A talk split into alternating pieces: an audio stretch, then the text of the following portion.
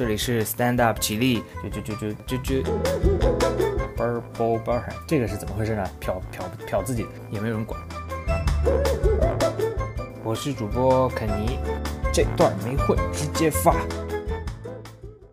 Hello，大家好，好久不见，我仍然是你们最讨厌的主播肯尼。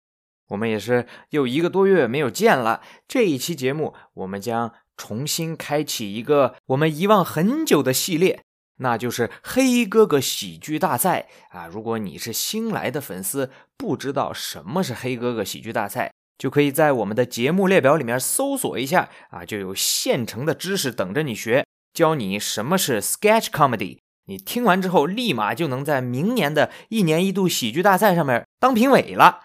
我们也提前跟大家预告一下，这一期节目非常的烧脑，因为我们会从黑哥哥喜剧大赛讲到好莱坞最出名的一个狗东西，再讲到华纳影业的历史，再讲到电影史早期最重要的一部电影，再讲到奥斯卡最夸张的谣言。期间呢，还会穿插一些对电影和喜剧的点评，保证听完之后你就晕过去了，让你听完还想听。那我们就直入主题，继续点评由 Dave Chappelle 制作的《黑哥哥喜剧大赛》。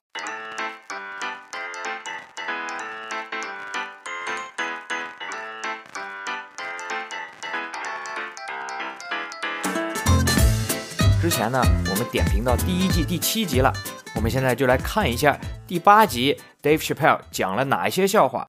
这一集的第一个 sketch 讽刺性就很强啊，讲的是。种族歧视的畜生啊，这个畜生呢，指的就是好莱坞的动物明星，他叫做 Rain Tintin，他有一个中文译名叫做任丁丁。我们先给大家讲一下任丁丁的故事，大家才好理解这个 sketch 的笑点到底是怎么建立的啊。这个任丁丁呢，它是一条狗啊，一条德牧。为什么这个名字这么奇怪呢？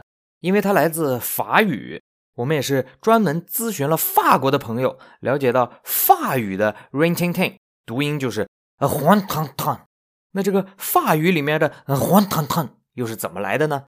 说是在一战的时候，法国的小孩都会给参战的士兵送一对玩偶啊，希望这对玩偶能保佑士兵平平安安、战无不胜。这对玩偶里面其中一个的名字就叫做黄汤汤。啊，那这个狗自然就跟一战有很大的关系了。现在，让我们把时光倒回到一战的时候。那个时候，有一个叫做 Lee Duncan 的美国士兵，在法国一个被炮火轰成废墟的村庄里，发现了一个德军狗舍。那么，这个狗舍呢，基本上已经被啊轰炸的稀巴烂。但是在狗舍里面呢。竟然还顽强的活着几只小狗，包括一只孤单的狗妈妈和五只小狗崽儿。这个李邓肯这个人呢，可能也是比较爱护小动物。他觉得德国人有问题，德国狗可没问题呀。当然，有人不这么认为啊，就是我们的 Dave Chappelle。我们待会儿再说。总之，这个李邓肯啊，我们就叫他李邓肯了，想方设法救出来了这些小狗，然后他自己留了两只，剩下的狗都送人了。啊，他留下的其中一只就是我们的任丁丁。在一战结束之后，李邓肯呢又费尽千辛万苦，想办法把两条狗啊从法国给偷运到了美国。他身边有朋友都说，两条狗而已啊，而且是德国狗，有必要吗？啊，李邓肯就觉得有必要。他说这两只狗跟他有缘分，能给他带来幸运。总之就是成功运到了美国。那这个李邓肯呢？他现在是一个退伍老兵了。他闲的没事啊，就给任丁丁往那个军犬的方向给训练了一下，就发现这个狗很听话啊，很聪明，很有机动性，而且很有表演天赋。就带他参加了一些那种小狗的竞技比赛啊，这个竞技项目，比如说让狗跳火圈啊，啊，让狗胸口碎大石啊。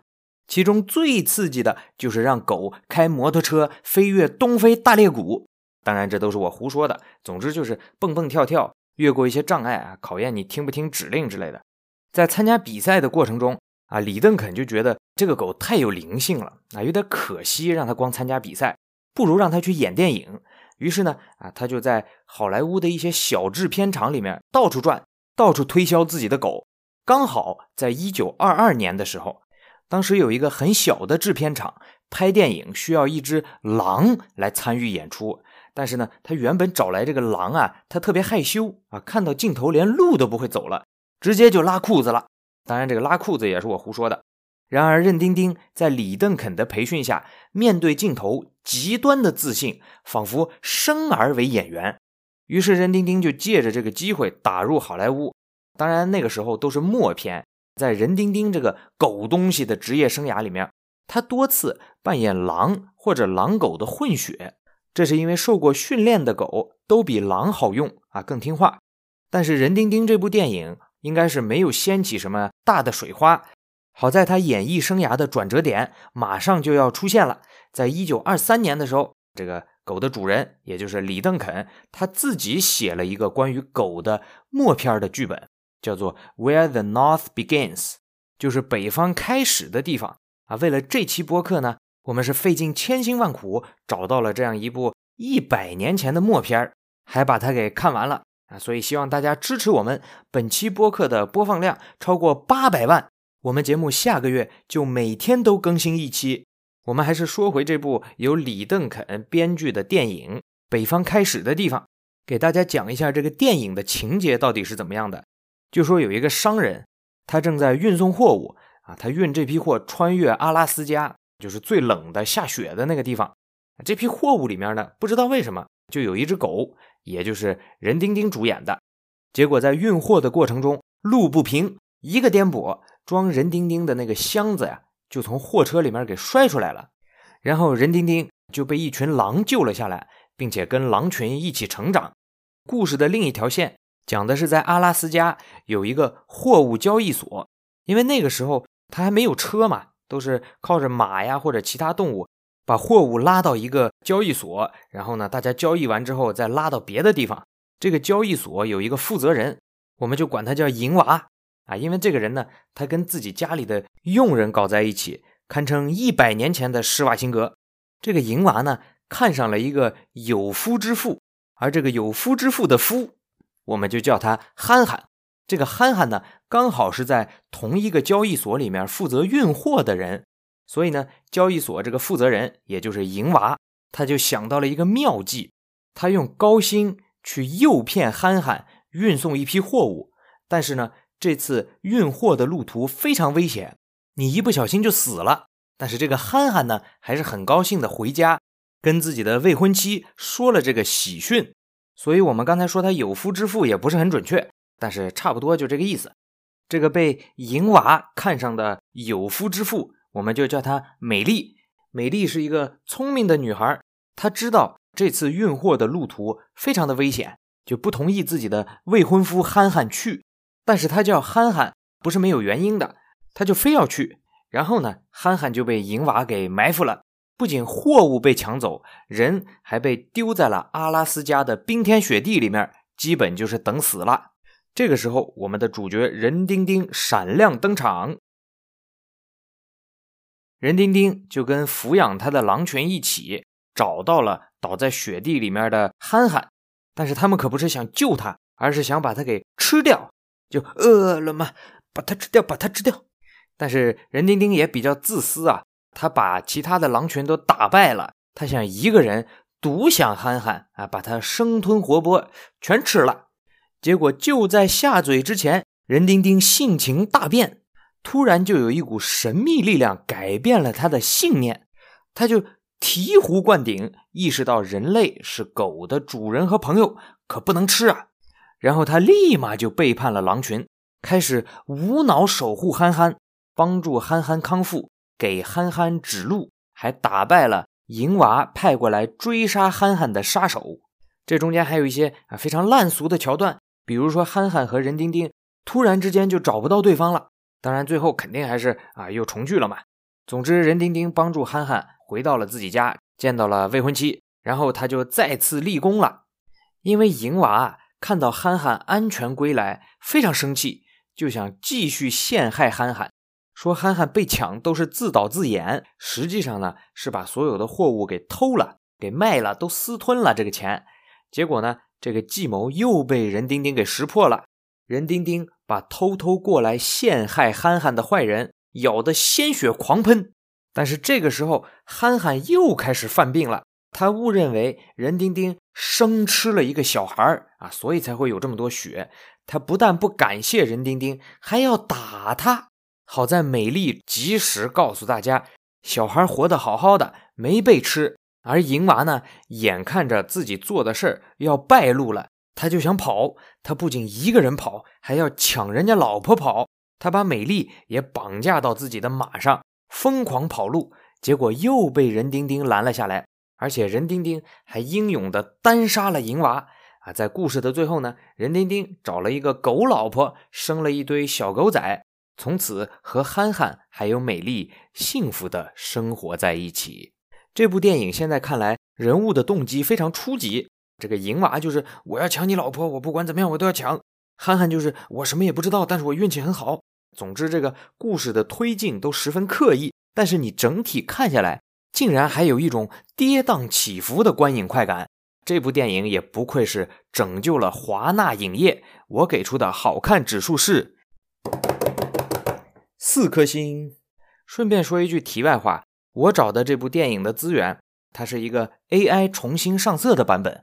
我觉得这才是 AI 技术应该做的事儿啊！你别光搁那弄什么 AIGC 啊，骗人家投资人的钱啊，炒估值了啊！你用 AI 把这些老电影重置一下，这个文化艺术价值多高啊！我们刚才说这部电影拯救了华纳影业。但是其实电影的制作过程非常离谱。如果我们听众里面有做设计的啊，或者是啊做乙方的都行，你听完这个电影的幕后故事，你绝对就哭了。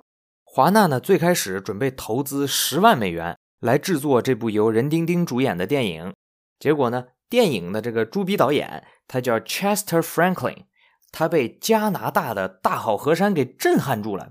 他在电影的整个拍摄期间。他光顾着拍风景了啊，结果拍摄的中途就有超出预算的苗头。然后华纳影业的管理层就寻思：我投了这么多钱，还能超出预算，那这电影质量这块肯定没问题的。结果华纳影业的管理层看到导演拍出来的电影片段，被气得都要拉裤子了，因为这个导演根本就没有按照剧本拍摄，真就全是风景，一点剧情都没有啊。华纳管理层的这个脑回路啊，也是不太正常。他们呢，竟然决定投钱继续让原来的导演拍摄啊，就这个 Chester，同时又请了一个导演叫 Millard Webb。华纳就寻思，既然你爱拍风景，浪费我们的钱，那没问题，你继续浪费剧情这块，我让新导演来拍，这样呢，我就能花两份钱办一份事儿了。哦天哪，这可真是太酷了，我的老伙计！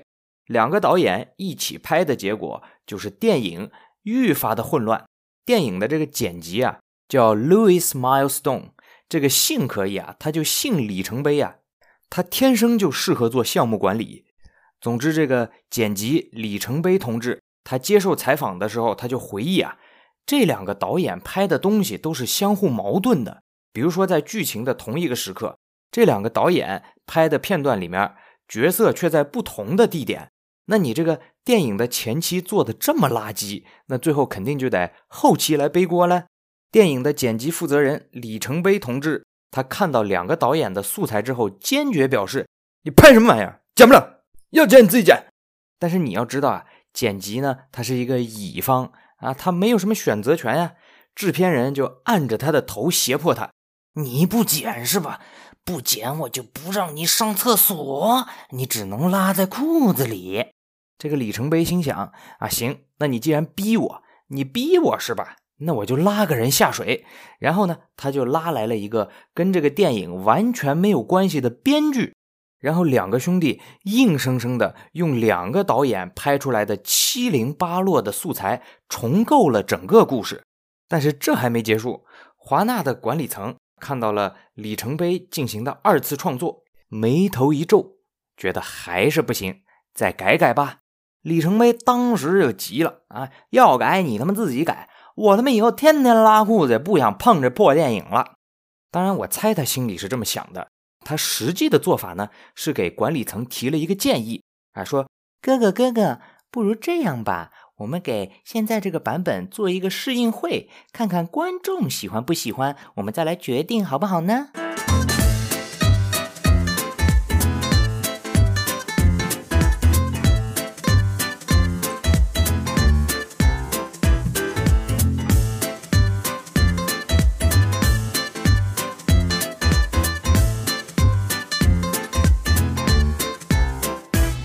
没想到这个华纳影业的管理层就是你撒娇的那个对象，竟然同意了这个要求。但是他们心眼儿还是多呀，他们在这个试映的期间就一直派人在影院门口蹲着，就看有没有人中途离场，看看影片结束之后这些观众的反应是什么样的，是笑着呢，还是哭着呢，还是晕过去了呢？结果观众的反应特别好，那这下领导总该放心了吧？不，他们发现了一个致命的问题，就是在电影啊放映结束之后，这观众肯定要从影院出来嘛。出来的时候呢，任丁丁和他主人李邓肯这俩人啊，也不是两个人，就是一个人一个狗啊，反正他俩兄弟就站在影院的门口欢送观众。华纳的管理层看到之后就觉得不太对劲儿，他们就想，为什么还会欢送这个观众呢？你又不是什么大明星，对吧？就多问了李邓肯一句。说，哎哎，你认识他们呀？你你送他们干嘛呀？李邓肯也是比较单纯，他想也没有想就说：“系啊，我就住在这附近，这些人都系都系我兄弟，我们每天每天晚上八点一起攻杀，然后一起来看我的电影。”他这个回复又把里程碑给坑惨了呀！啊，华纳的管理层就觉得啊，你这个试映搞得不合理呀，你没有对照组和实验组啊，你在你家附近做试映，那大伙儿呢，为了给狗一个面子，也得说这电影好看呀，所以他们又逼着这个剪辑里程碑要把这个电影再改一遍啊！我们也不得不说，这个里程碑的忍耐力真是强啊！他就是天选打工人，被这样挑刺之后，他还在想办法沟通。他就提议说：“哥哥，我们再安排一个没人知道李邓肯和任丁丁的地方啊，我们再搞一次试映，也不让这两兄弟进影院，好不好呀？”啊，结果这次新的试映会大获成功，华纳影业也终于放心了下来，放过了乙方，电影也得以上映。总之，通过这部电影，我们就会发现华纳影业这个电影制作流程混乱啊，临时换导演、胡乱剪辑，它都不是一天两天的了啊。这个老传统已经持续了一百多年了。我们这里指的是哪部电影？相信大家应该都知道。总之，这部《Where the North Begins》上映之后，获得了巨大的成功，票房达到四十五万美元，那可是一百年前啊。啊，这个就帮助当时还在发展初期的华纳兄弟公司猛赚了一笔。说到这儿呢，啊，我们再跑一下题，来讲一下华纳兄弟这个公司初期发展的一些历史。希望大家待会儿还记得我们这期播客的主题啊。这个华纳兄弟公司，它最开始是由四个波兰的犹太裔兄弟创立的。这四个兄弟分别是王小军、王中军、王大军啊，不对，那是华裔兄弟。那这四个兄弟，他们当然都姓华纳了。哎，他们的爸爸是从波兰移民到美国的巴尔的摩，然后再搬到加拿大，然后再搬到美国的俄亥俄。这四个兄弟里面的三位哥哥，从一九零三年的初期开始，啊，就买了一台电影放映机，开始从事放电影的生意，主要就是在一些挖煤呀、挖矿的小镇上播放电影。啊，这几个兄弟呢，还是比较有电影品味的。他们喜欢放一些影史早期非常经典的默片，为此投了不少钱。比如说，他们花一百五十美元来放映《Life of an American Fireman》和《The Great Train Robbery》这两部电影。后者呢，就是《火车大劫案》，是整个电影史上非常重要的电影啊。我看网上都说，这个《火车大劫案》这部电影是。电影学院课程里面都必定会分析的经典电影，所以我就不班门弄斧了。而且这个电影就十几分钟，大伙儿感兴趣也可以去看一看啊。它讲的就是一群坏人怎么去抢火车我们听众里面如果有电影专业的朋友，也可以给我们科普一下这个电影它牛在哪儿。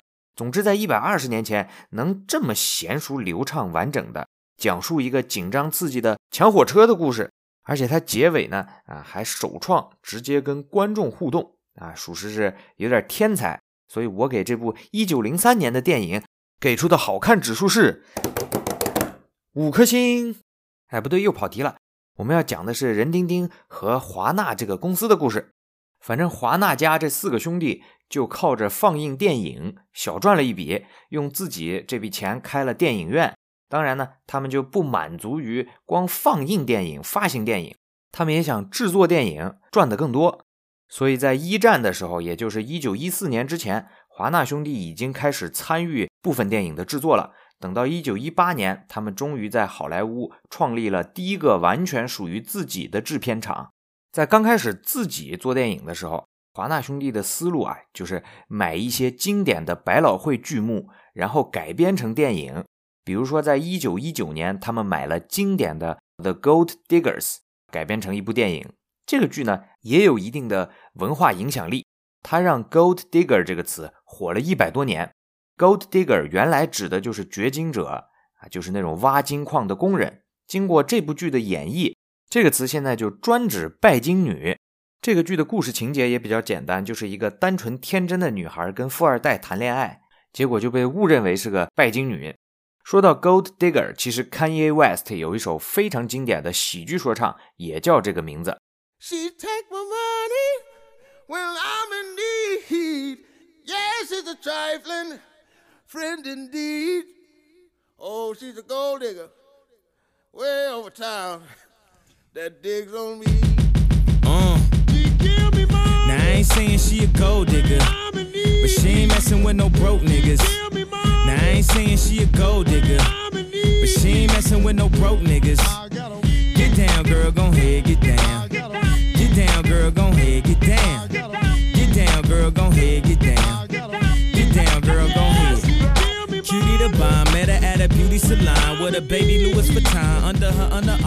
俺好像又跑题了。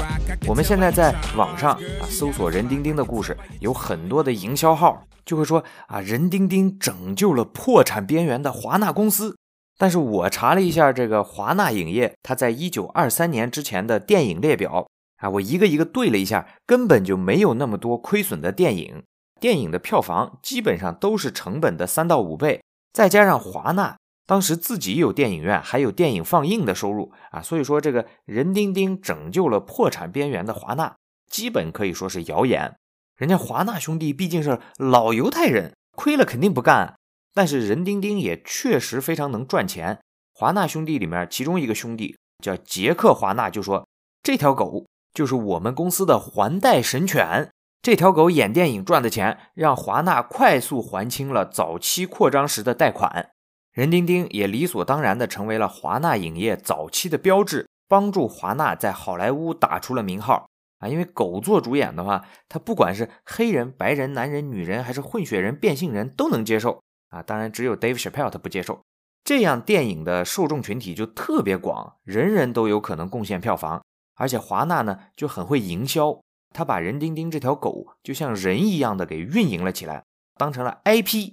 他们每周给任丁丁一千美元的工资，还到处发通稿炒作，就说任丁丁吃的比人好，住的比人好，有专属的管家和厨师，吃饭的时候还得给他放音乐，还有十几个狗替身。最绝的就是华纳，他会以任丁丁的名义给粉丝回信，信上还会印一个爪印儿，就狗爪子。留言你最忠诚的任丁丁，任丁丁火了之后，让其他的电影制片厂啊都很眼红。同期有很多抄袭任丁丁的狗电影上线，这些电影的情节呢，其实都大差不差，就是狗英勇的救人啊，化解各种危机。任丁丁这一生一共出演了接近三十部电影，其中有二十多部都是华纳的电影。他深受美国人喜爱啊，因为他在电影里的英勇表现。帮助德牧这个犬种成为了美国甚至是全世界最受欢迎的宠物犬。他在一九三二年去世的时候呢，美国也是全国震惊，很多的新闻节目都紧急插播他的死讯。他还在好莱坞的星光大道上留下了自己的爪印儿。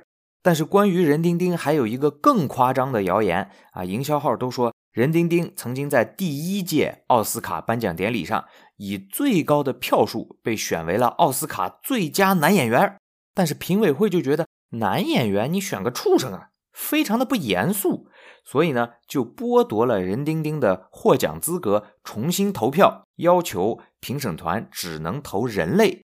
这个说法来自一个作家 Susan Orlean，他给任丁丁写的传记里面提到了这个谣言。要理清这件事儿，我们就不得不讲一下奥斯卡奖的历史。奥斯卡奖的真名是 Academy Awards 学院奖，这里的 Academy 指的是 Academy of Motion Picture Arts and Sciences 这个机构，中文名就是电影艺术与科学学院。至于奖项呢，为啥改名叫奥斯卡奖，到现在都没有定论，有很多种说法啊。我说其中一种，有一位叫 Margaret 的女士在电影艺术与科学学院啊，我们以后就叫她影艺学院当图书管理员。这个图书馆是一九二八年建立的，目的是展示电影的历史和发展。这个 Margaret 就是图书馆的首任馆长。他看到奥斯卡的小金人，觉得这个人啊。设计的特别像自己的一个亲戚，而亲戚的昵称叫奥斯卡叔叔，所以这个说法就流传下来了。剩下的说法呢，啊也有很多，大家如果知道，可以在评论区里补充一下。总之，这个影艺学院，他说是学院，其实就是一个俱乐部，因为他只接受特定背景的人成为会员。这个影艺学院其实是由米高梅公司的创始人 Louis B. Mayer 发起的。米高梅的创始人 Louis 希望通过这个机构来解决电影业的劳务纠纷，并且提高电影业在民众中的形象和地位。他在一九二六年的时候就找了另外的一些电影业大佬来商量这个事儿。哎，几个大佬也觉得这事儿靠谱，于是他们就开办了一个电影业的精英俱乐部。啊，每年俱乐部的会员都会坐在一起开个会，讨论一下电影业当年的情况。和未来的发展方向，当然呢，会员就必须是电影产业的内部人士，包括演员、导演、编剧、制片人和技术人员。在一九二七年一月，米高梅创始人 Louis 拉来了三十六个人，参与了影艺学院的首次聚餐，而这三十六个爱蹭饭的兄弟就都成为了影艺学院的创始人，其中就包括一个编剧叫 Frank Woods，我们待会儿讲。影艺学院的第一次正式会议在一九二七年五月举行，当时呢就选出了学院的院长和副院长，还给大发明家托马斯·爱迪生授予了荣誉会员的称号啊，因为这个爱迪生是发明电影这个技术的人嘛，这个奖应该就是影艺学院颁发的第一个奖项，就第一座奥斯卡奖归他了。颁发完这个荣誉会员的奖项之后呢，大家就把这个事儿基本上忘了。因为创建的目的就不是让大家来竞争一下的嘛，在影艺学院成立的前半年，大伙儿呢就是吃吃喝喝，聊聊闲天。但是我们刚才提到的 Frank Woods 这个编剧他不一样，他是酒足饭饱思淫欲啊，不对，酒足饭饱他就想颁奖。他一直觉得啊，如果由电影业的从业者评选一个权威的奖项，那就能把真正有价值、有深度的电影给推广出去。啊，让大众来接受电影是一种严肃的艺术形式，而不是单纯的娱乐。他就以影艺学院创始人的身份，到处联络电影从业者，希望有人能认同他这个颁奖的想法。这个编剧他就找到了一个人，恰好是华纳影业的制片人和高管 Daryl，而这个 Daryl 之前也是个编剧，他在一九二四到一九二九年期间。用自己的笔名写了四十多个剧本，这些剧本全都是关于任丁丁的。他凭借任丁丁电影的成功，就在这几年从小编剧做到了制片人，甚至进入了华纳影业的管理层。啊，这个 Frank 就找到了 Daryl，就问问他愿不愿意一起来推动电影界内部的权威奖项。Daryl 听到就说：“傻逼，你要评奖的话，谁会给别家公司制作的电影投票呢？”那肯定都投自己公司的。然后 Daryl 就给 Frank 写了一封信，嘲讽他。在信里面呢，Daryl 就列出了自己心目中的电影业年度获奖名单。然后所有的奖项都是由华纳影业旗下的电影获得，其中最佳男演员这个奖项，Daryl 写的就是让自己事业飞黄腾达的任丁丁啊，这个华纳高管就是坏啊。Daryl 在嘲讽完人家之后，觉得独乐乐不如众乐乐，反正都是乐乐啊，他就到处跟朋友讲这个笑话，见人就说。有 有个傻逼找我啊，说让我们自己投票选年度最佳电影。哎呦，我听完笑的都拉裤子了。哎，我反手就选了一条狗当最佳男演员。嘿嘿嘿嘿，这个笑话在华纳内部就传开了。没想到过了一年，刚才提到的编剧 Frank，他的努力真的有了结果。第一届奥斯卡颁奖典礼就在一九二九年举办了。那华纳影业的人呢？虽然喜欢嘲讽别人的梦想，践踏别人的尊严，但他们毕竟是电影业的重要力量，所以也被邀请来投票了。被邀请的就是我们刚才提到把任丁丁称为“环带神犬”的杰克·华纳。那个时候，奥斯卡的颁奖流程是这样的：任何成员都可以提名电影或者电影人，然后被提名的名单再接受所有成员的投票。杰克·华纳可能还是觉得投票这个行为不靠谱，他还记得 Daryl 那个笑话，所以他在自己的提名里面，他就真的提名了任丁丁当最佳男演员。但是提名之后呢，正式投票的阶段没有任何一个人投任丁丁当最佳男演员。二九年第一届奥斯卡颁奖之前的投票就在演艺学院的图书馆里面放着，里面没有一张票选了任丁丁。结果呢，这个事儿就越传越悬。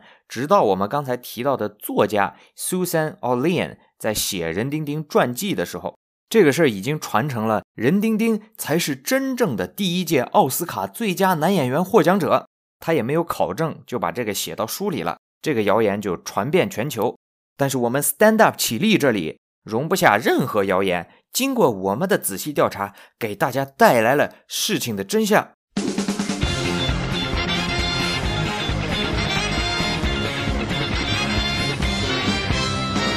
真相永远只有一个。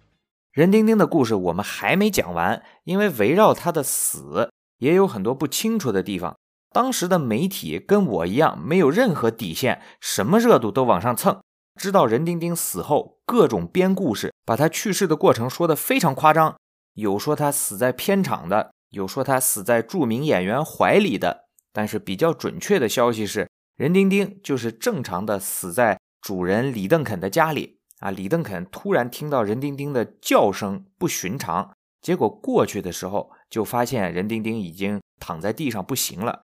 关于他的死亡，还有一个谜团，就是他的葬礼。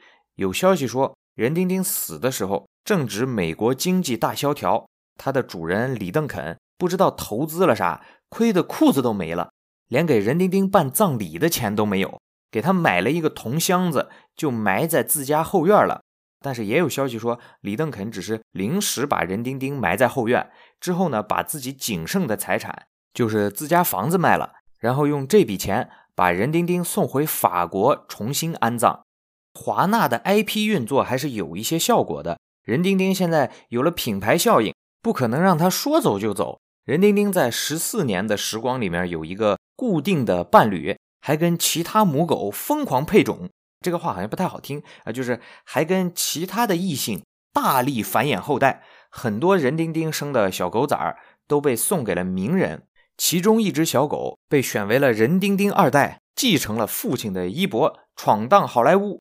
人丁丁二代一共出演了十五部左右的电影，但是评论普遍认为二代没有初代有天赋，而且二代的电影口碑也比较差。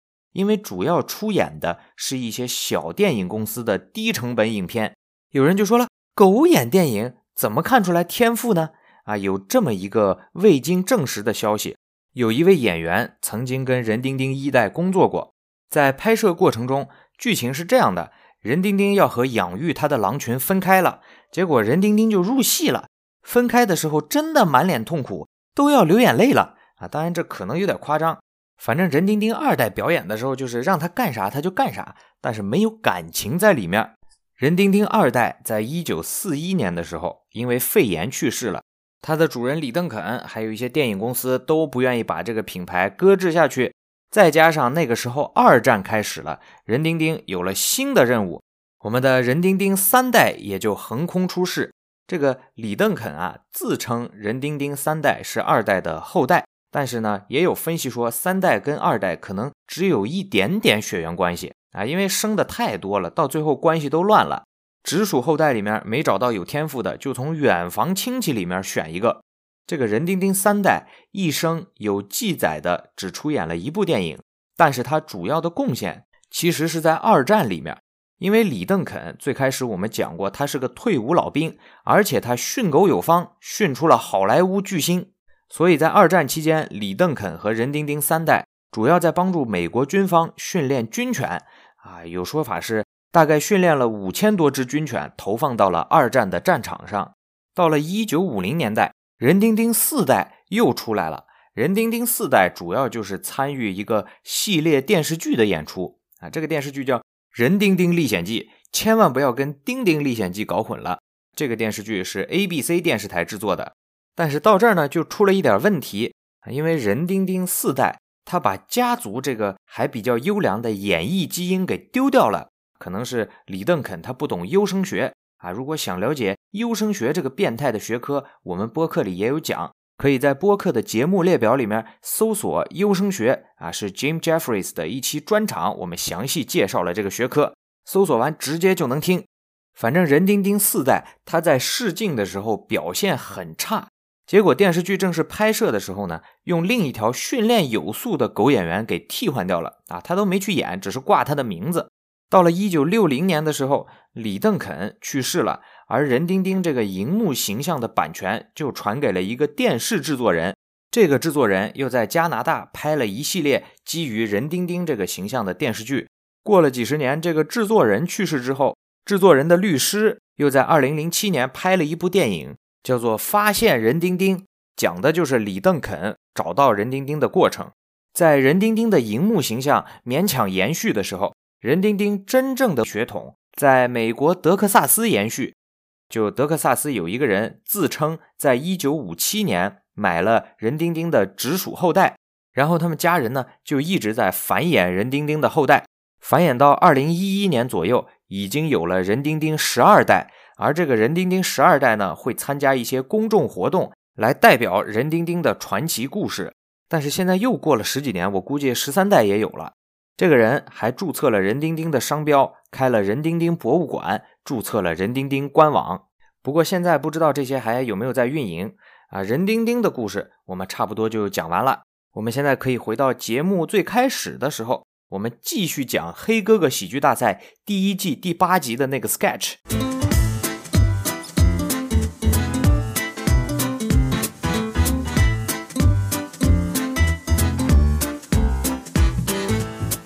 要完全理解这个 sketch，我们还得再讲两个动物，一个是一九六一年的美国动物明星。首先是一匹马，叫 Bamboo Harvester，竹子收割机。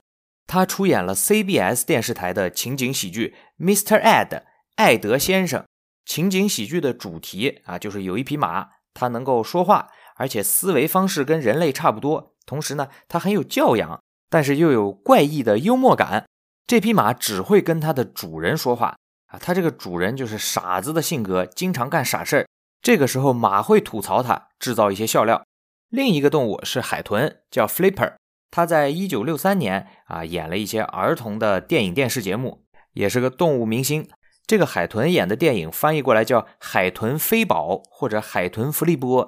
这个 Flipper 出演的电影电视剧情大概都是这样的啊，因为各种原因。海豚和一家人生活在一起了，然后要么就是海豚挺身而出保护自然环境解决危机，要么就是海豚表现出色帮助修复家庭关系，要么就是海豚品德高尚教会小朋友人生道理。现在大家具备了所有的背景知识，终于能跟大家讲一下《黑哥哥喜剧大赛》里面种族歧视的畜生这个 sketch 了。这个 sketch 用了伪新闻调查的形式，我们之前讲过青史留名的 sketch。白人至上就用了类似的手法。这个种族歧视的畜生，它的核心笑点就是把美国家喻户晓的动物明星和黑人受到的屈辱强行联系在一起，把这些包装在一个严肃正经的新闻调查节目里面，就显得更加荒诞。比如在这个 sketch 里面，黑人为了争取权益上街抗议示威游行，美国警察呢就放出德牧来咬那些游行的黑人，这个德牧就是人丁丁。再比如说，有一个信奉白人至上的种族歧视团伙叫三 K 党，在他们的集会里面有一张照片，就是这些种族歧视的人骑着一匹马，而这匹马就是刚才我们提到的竹子收割者。还有看上去人畜无害、非常亲近小朋友的海豚 Flipper，其实看到黑人就要猛咬一口，被称为黑人杀手。在这个 sketch 的最后，节目还公布了一下下一期要控诉的内容，那就是好莱坞种族歧视的汽车，就完全没道理了。这个 sketch 真的是用了一个很另类的角度来讽刺黑人受到的不公，非常大胆，估计能气死不少杠精。因为这个 sketch 把大伙儿童年最喜欢的、最正面、最善良的角色，以这样一个恶毒的角度解构，就相当于我创作了一个 sketch 啊，内容就是爬点点他的私德极其败坏。大家看过智慧树吧？就那个咕噜咕噜咕噜咕噜咕咚咚，爬点点爬点点爬爬爬，那个爬点点，爱看智慧树的小朋友集合了。而且种族歧视的畜生这个 sketch，在现在看来更有一种强烈的反讽。现在这个政治正确愈演愈烈，有人觉得动画片里面的角色口音太重都不行啊，这都算种族歧视了。哎，我们在点评多文化背景喜剧人那一期讲过，大家搜索墨西哥肥仔就能够直接听这一期节目了。所以如果说后面有人借着政治正确的名义啊，就说某个动物。甚至是某个没有生命的东西，它种族歧视真是完全有可能的。所以，对于这样一个巧妙融合了美国文化、讽刺力度巨大、想象力惊人，在几十年后仍然有现实意义的 sketch，种族歧视的畜生，我仍然给出青史留名的评价，好笑指数是五颗星。没想到绕了这么大一圈啊，花了四五十分钟，我们才点评完一个时长四分钟的 sketch。可以想象我的工作量是多么啊！这个卖惨乞讨的环节我们还是放在最后。这一期还有几个 sketch，我们一起讲一下。下面的 sketch 叫做真实电影，仍然是伪电影的形式，讲真实世界里面电影的情节会变成什么样。比如说人鬼情未了，讲的是一个男子被杀了之后。啊，他化为一个鬼魂，透过灵媒与女朋友再续前缘，并且将谋杀他的凶手绳之以法的故事。反正我没看过，看过的可以再讲一下。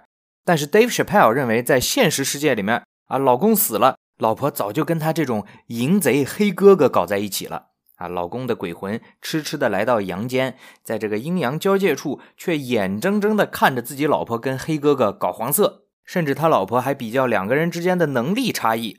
到最后发现，这个黑哥哥本身有通灵眼，他能看到死去老公的鬼魂啊，就当面挑衅他，做鬼都不让他安宁。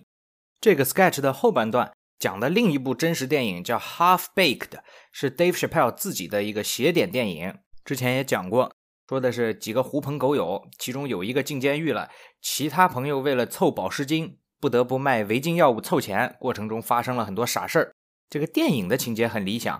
但是在现实生活中，那你进了监狱，你朋友管都不会管的，就直接换个新朋友就完了，甚至还会诅咒那个进监狱的朋友啊，希望他被狱友玩死。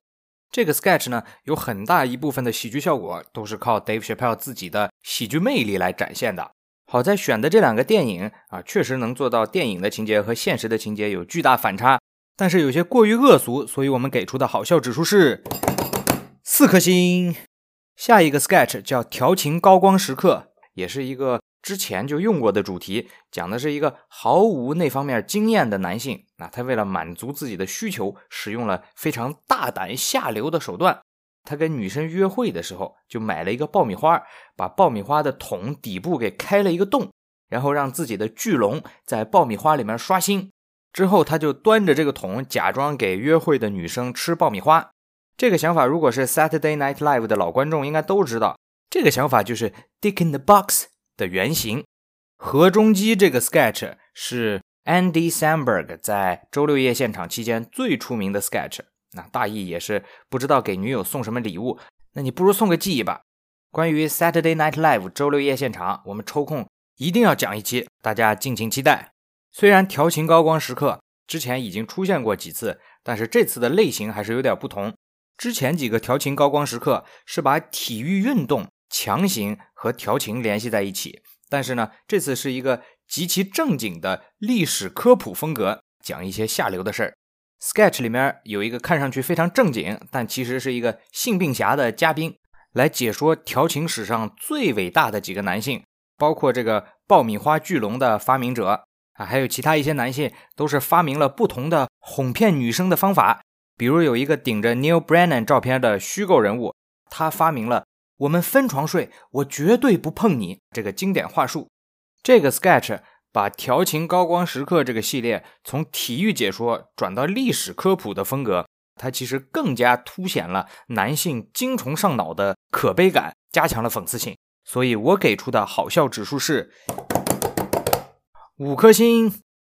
下一个 sketch 叫偷听男人心，这个 sketch 其实就是梅尔吉布森两千年的电影《偷听女人心》的情景错位版本。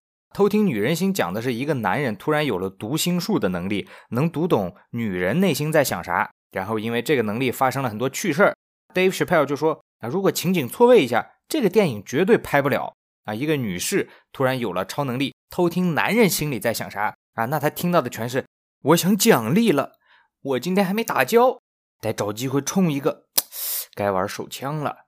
我的飞机需要卸货，好想找人连接一下。甚至连小男孩心里想的都不是什么好事儿啊，我们就不多讲了。这一期节目里面的很多 sketch，它的笑点都比较重复啊，都是在讲男性比较低级原始的本能。但是呢，他在里面加入了小男孩的角色，又是一个很危险的举动，就让我真的很欣赏 Dave Chappelle 他的做喜剧的力度。所以我给的好笑指数是四颗星。黑哥哥喜剧大赛第一季。第八集的最后一个 sketch 就比较差了，是 Tyrone Biggums 的戒毒治疗。Tyrone 这个形象我们之前也讲过，是 Chappelle's Show 里面最经典的形象之一啊，就是嘴上老有那个白色的粉末啊，因为他是一个毒虫瘾君子。这次的 sketch 说的是 Tyrone 被骗到了戒毒中心，他的亲友就控诉他为了搞钱买货做了很多无耻的行为啊，比如说偷别人车、卖别人房子。最后，所有的亲朋好友都逼着他戒毒，但是 Tyrone 用一种非常奇幻的方式逃跑了啊，那就是把自己从厕所冲走。整体看来，这个 sketch。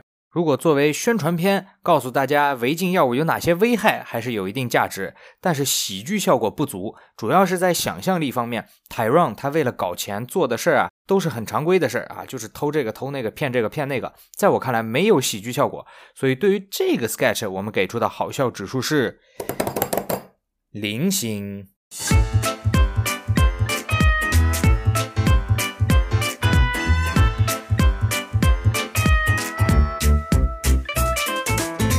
那么，黑哥哥喜剧大赛第一季第八集，我们终于讲完了。本来我们想的是整个黑哥哥喜剧大赛就做三期，结果在查资料的时候发现任丁丁的故事特别有意思，我们就单独拿了一集来讲这个故事。那这整个系列就要被无限拉长了，不知道之后还要做多久，希望大家能够谅解。但是黑哥哥喜剧大赛的东西，我们都会尽快推出，争取在明年的一年一度喜剧大赛之前。把一些大家没见过的 sketch 的形式都讲一下，也希望大家继续支持我们来做这一期节目。我们真的从奥斯卡奖的历史，然后查到华纳的历史，还有狗的历史，然后真的看了很多电影、电视剧，就就真的付出了很多，连写稿子都写了一万多字，真的好累呀！希望大家如果喜欢我们节目，就给我们打赏一点吧。当然，听众们任何形式的支持，我们都很感激。希望这一集的知识点能够让大家满意。我们就下期再见了，拜拜。